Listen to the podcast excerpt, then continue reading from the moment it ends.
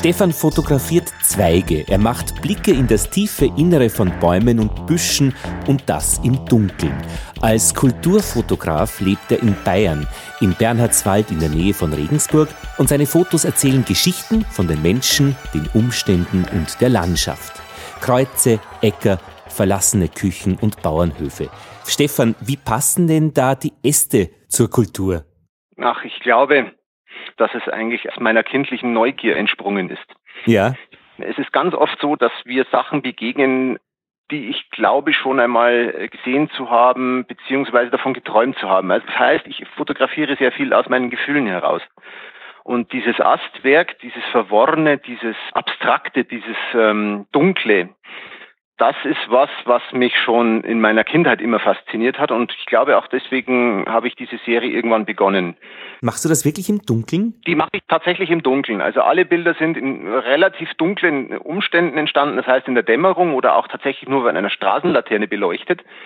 Ich versuche immer den Bildausschnitt dann so zu wählen, dass es möglichst nichts Menschliches in den Bildern zu sehen ist. Also nur das Licht und die Natur mit den Ästen. Also die entstehen tatsächlich im Dunkeln. Und wie entsteht so ein Bild? Wie entsteht so ein Bild? Ähm, wenn ich ein Motiv entdecke, das mich interessiert, stelle ich meine Kamera auf ein Stativ und versuche mit einem Drahtauslöser auszulösen und das Ganze entsprechend lang zu belichten. Dank der digitalen Technik oder der Digitalkamera ist es eigentlich kein Problem, solche Aufnahmen heutzutage zu produzieren. Ich finde es eine besondere Kunst, dass aus einem Foto von einem Astwerk eine Geschichte entsteht. Und ich versuche dann festzuhalten, wo die Geschichte ist. Und ich kann es aber nicht einmal in Worten beschreiben. Aber es ist eine Geschichte da. Ist das für dich auch so oder ist das nur für mich als Betrachter? Nein, nein, nein, es ist schon eine Geschichte da. Es ist nur oft nicht in Worte zu fassen. Es ist eher ein Gefühl, eine Poesie, die zwischen dir als Betrachter und der Fotografie selber entsteht. Das ist eben eine Dimension, die nochmal über das Bild hinausgeht. Also ich glaube, die Faszination in solchen Aufnahmen liegt eher in diesen nicht fassbaren Worten. Ich kann selber oft gar nicht beschreiben, was mich reizt, aber es ist irgendein Gefühl, das in mir angesprochen wird, das mich dazu verleitet zu sagen, das ist eine Aufnahme, die würde ich auch zeigen. Du hast ja auch andere Themen, Richtig. die du in Bayern findest, in der Landschaft. Was sind das für Themen? Was mich wahnsinnig interessiert, sind eher diese Nischen, die sich auch in der heutigen modernen Zeit noch verstecken, die fast wie ein Anachronismus wirken die Gesichter eines Dorfes, ähm, ein Querschnitt, ein repräsentativer Querschnitt durch ein eigentlich altes oder aussterbendes Dorf. Wenn man genau hinguckt, findet man vielerorts Nischenexistenzen oder alte Gesichter, alte Gebäude, die von einer vergangenen Zeit erzählen, die in unserer heutigen Zeit, zumindest mit meinen Augen, in, in, unserer hektischen Zeit nicht mehr wirklich wahrgenommen werden. Also mich interessiert eher das, wo andere vielleicht wegsehen würden. Wer zufällig am Computer sitzt, kann das auf deiner Website auch mitschauen, parallel zu diesem Gespräch auf www.herw.com. Ähm, das Ganze ist ja auch in Bayern, findet ja auch in Bayern statt und es entsteht für mich als außenstehender Betrachter ein Bayernbild, ein, um das Wort zu verwenden, ein sogenanntes Heimatbild. Würdest du dieses Wort auch verwenden, Heimatbild? Ich würde es so verwenden. Ich würde es auch unterstreichen. Ich meine, ähm, es ist schon so, dass ich wirklich nur versuche, in meinem näheren Umkreis einfach genau hinzugucken. Es ist ein Heimatbild, ja, nenne es so. Ähm, man kann vieles, beispielsweise die Gesichter eines Dorfes oder auch den letzten Zapfenstreich, auch irgendwo anders positionieren. Das könnte bei euch sein, das könnte irgendwo in Norddeutschland sein. Kein Problem. Die Themen sind so universell, aber es zeichnet doch ein Bild aus meiner näheren Umgebung. Ja, kann man so sagen, ein Heimatbild. Und wenn eine Frau auf einem Bild von dir ein Riesenkreuz über einen Acker schleppt, was hast du dir dabei gedacht? Ja, es ist, es ist tatsächlich keine Frau, es ist ein Mann, ein Künstler, Ernst Hingerl, wohnt bei mir mehr oder weniger ein paar Kilometer entfernt, beschäftigt sich mit seiner Kunst mit großen Skulpturen. Und ich hatte mich über mehrere Jahre mit dem Symbol Kreuz nicht nur als christliches Symbol beschäftigt, habe das überall in der Landschaft gesucht, beziehungsweise ist mir auch oft begegnet. Und mein großer Wunsch war es schon immer, ein großes Kreuz über ein Feld zu ziehen. Es sind vier Bilder. Das ist eigentlich mehr oder weniger von der Aussaat über das Bestellen des Feldes bis zur Ernte, bis in den Herbst und Winter rein ein Jahreskreis, der mit diesem Kreuz geschlossen wurde. Und Ernst, äh, ein Freund von mir, war so nett, ein so großes Kreuz zu bauen und auch als Protagonist in diesen Bildern sich zur Verfügung zu stellen. Ich denke, es ist sehr außergewöhnlich und auch hat man so noch nicht gesehen in dieser Art und Weise. Also es war eine Kunstaktion letztendlich, die wir aus diesen aus diesem Kreuz gemacht haben. Und das Kreuz wird vom Betrachter weggezogen. Er zieht aus dem Bild raus oder ins Bild rein. Ja, er bestellt das Feld letztendlich mit seinem Kreuz. Mhm. Also es hat schon etwas tiefere Hintergründe, das Ganze. Also jeder, jeder wird aber was Eigenes damit interpretieren, aber für mich hatte es auch so irgendwo diesen Hintergrund dieses doch sehr christlich geprägten Bayerns, dieses mhm. Stellen dieses Feldes, diese bäuerlichen Beetkreuze auch, das fasst sich ja alles irgendwo da wieder zusammen. Und gibt's das noch oder löst sich das jetzt wirklich auf und ist praktisch im Verfall begriffen, den du auch auf deinen Bildern dokumentierst? Das ist schon noch präsent, definitiv. Im bäuerlichen Raum, also hier in meinem ländlichen Raum, definitiv. Es ist nicht unbedingt eine Spurensuche. Die Feldkreuze, ja, das ist ein Teil einer Spurensuche, aber mhm. Ich glaube, wenn man näher hinguckt, wird man wahnsinnig viele Kreuze finden in der Landschaft und auch, ich glaube, in den Herzen der Menschen. Heimat ist dort für mich, wo mein MacBook ist, also mein Computer.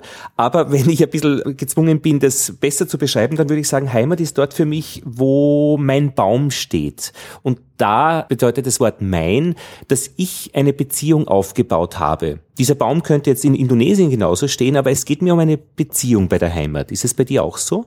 Ja, ist so. Also ich war ja selbst fremd in diesem Ort, an den ich hingezogen bin. Dieses Gesichter eines Dorfes beschreibt eigentlich mein Kennenlernen mit, diesen, mit dieser neuen Heimat.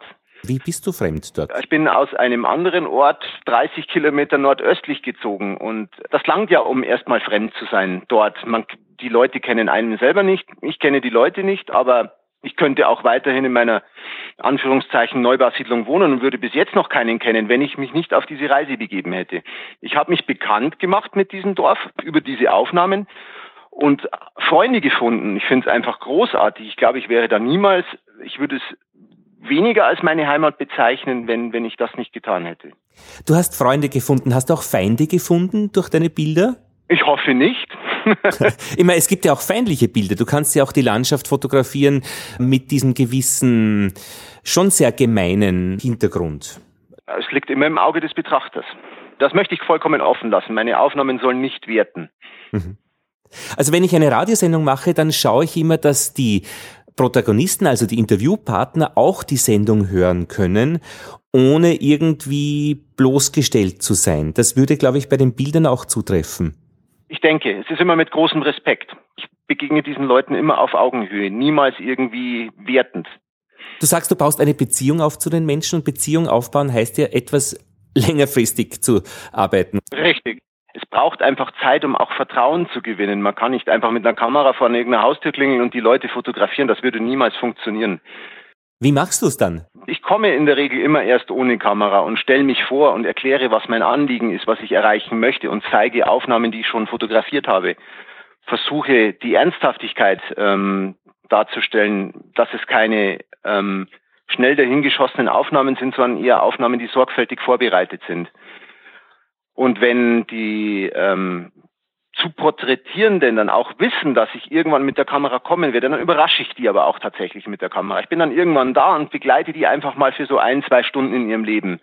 Und da kann ich eben genau diese Aufnahmen machen, die mich interessieren, nämlich die unvorbereiteten, nicht gestellten, echten Aufnahmen, ohne dass sich die Leute irgendwie verbiegen müssen oder auch verstellen können. Und ich hoffe, es sieht man diesen Aufnahmen auch an. Bist du eigentlich ein kritischer Fotograf? Mit mir selbst ja. Ich habe einen wahnsinnig hohen technischen Anspruch an mich selbst. Das ist, steht mir vielleicht auch manchmal im Weg. Und bist du kritisch auch im Sinne der Auseinandersetzung mit den Menschen und mit der Landschaft und der Heimat? Natürlich wird man kritisch, aber ich denke, man muss auch lernen zu akzeptieren, Meinungen und Haltungen oder auch die Körpersprache. Ich versuche einfach nur das aufzunehmen, was da ist und nicht da irgendwie entgegenzuwirken oder einzuwirken. Ich bin kein Regisseur, ich bin nur Beobachter. Das möchte ich immer sein, immer nur Beobachter mit der Kamera, niemals irgendwie so wirklich gezielt irgendwas zu stellen. Stellen Sie sich bitte hier hin oder gucken Sie so, das würde ich nicht machen. Der Betrachter kann sich ja seinen Teil dazu denken, beziehungsweise kann seinen Teil dazu spüren. Denke ich. Und ich glaube auch, dass viele der Fotografierten oder viele der Motive mehr hergeben, als vielleicht dem Fotografierten jemals bewusst war. Und das ist eben wieder diese dritte Ebene, diese Poesie, die da entsteht. Es entsteht in den eigenen Köpfen irgendwo eine Geschichte zu den Bildern. Mhm. Und ich möchte die nicht irgendwie vorgeben. Sicher muss man irgendwo einen Rahmen außenrum stecken. Das ist immer klar, weil sonst äh, würde das vielleicht auch abwandern in die eine oder andere Richtung. Aber ich möchte innerhalb diesen Rahmens die Aufnahmen nicht als wertend darstellen. Jeder soll sich selbst dort seine Geschichte dazu machen. Kenne ich auch vom Radio, dass man so diesen letzten Schritt nicht ausformuliert. Das kann sich dann der Hörer denken. Dein neues Projekt ist, du fotografierst Hochstände. Ja. Was ist das Ziel? Ich arbeite seit einiger Zeit wieder analog und dort ganz besonders im analogen Großformat. Das heißt, ich ziehe mit meiner analogen Großformatkamera momentan in meiner äh, näheren Umgebung rum und fotografiere die Architektur der Jägerhochsitze. Ähm, und es ist wieder erwarten, sind zwar architektonische Aufnahmen letztendlich, aber es ist wieder erwarten menschlicher, als dass man glaubt. Also gerade der nicht anwesende Jäger hat da mehr als seine Handschrift hinterlassen. Es ist ganz interessant, so diese Beziehung zwischen Mensch, Natur, Jagd, ähm, Persönlichkeit, Improvisationskunst in diesen Jägerständen, das fasziniert mich. Also immer auch diese menschliche Komponente. Und es wird wieder eine Serie, ganz wichtig. Das bedeutet, du gehst immer wieder durch die Landschaft und schaust nach. Versuche Neues zu entdecken, genau. Versuche Neues zu entdecken und versuche auch wieder neue Facetten irgendwo auszugraben.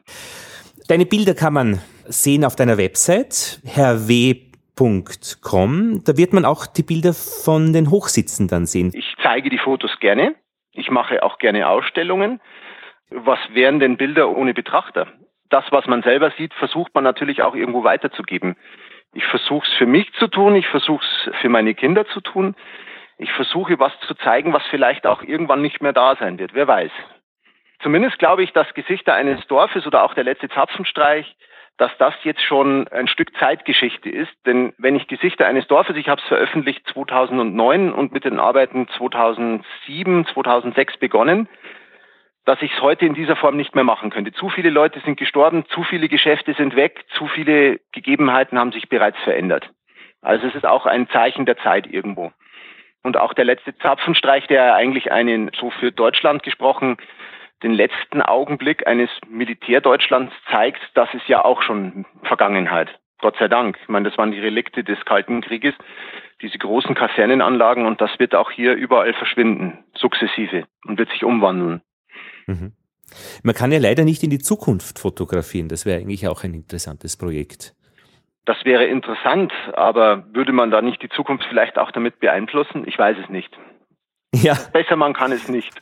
Besser man lässt die Finger von der Zukunft. So ist es. Man muss sehen, wie es kommt und muss es dann nehmen, wie es kommt. Ändern wird man es wahrscheinlich eh nicht können. Das hört sich aber ganz schön bayerisch an. Vielleicht das eine unserer Eigenarten. Wir nehmen es, wie es kommt. Stefan, fünf deiner Bilder kann man auch im letzten Mu sehen, Mu Nummer 19. Das ist ein Magazin für bayerische Aspekte, ein Kulturmagazin und es gibt es im Bahnhofskiosk. Stefan, hast du einen Tipp, wenn es Menschen gibt, die gerne fotografieren, aber die sagen, irgendwie bleiben meine Bilder flach? genau hingucken, ein Gespür dafür entwickeln, was der besondere Moment ist oder wo die dritte Ebene wieder ist. Lass mich nochmal wiederholen. Die erste Ebene ist das Bild, die zweite Ebene ist die Geschichte und die dritte ist das Gefühl, das ich als Betrachter habe. Ich würde die erste Ebene sind ja meine eigene Blickweise, die zweite Ebene ist dann das Bild und die dritte Ebene ist die Gefühlsebene, die sich zum Betrachter hin entwickelt. Stefan Winkelhöfer, Kulturfotograf in Bayern, vielen Dank für das Gespräch. Ich danke dir. Lothar, herzlichen Dank für dieses Interview. Noch einmal die Links www.herrw.com, das ist die Website von Stefan, und das Magazin der bayerischen Aspekte Mu, wie das Mu von der Kuh, www.mu.by. Alle Links auch auf der Website von themacher.report. In der nächsten Ausgabe, da treffen wir Susanne. Sie ist eine schwedische Biologin und sie kompostiert Verstorbene. Ja, das wird eine andere Geschichte. Lothar Bodingbauer verabschiedet sich aus Wien.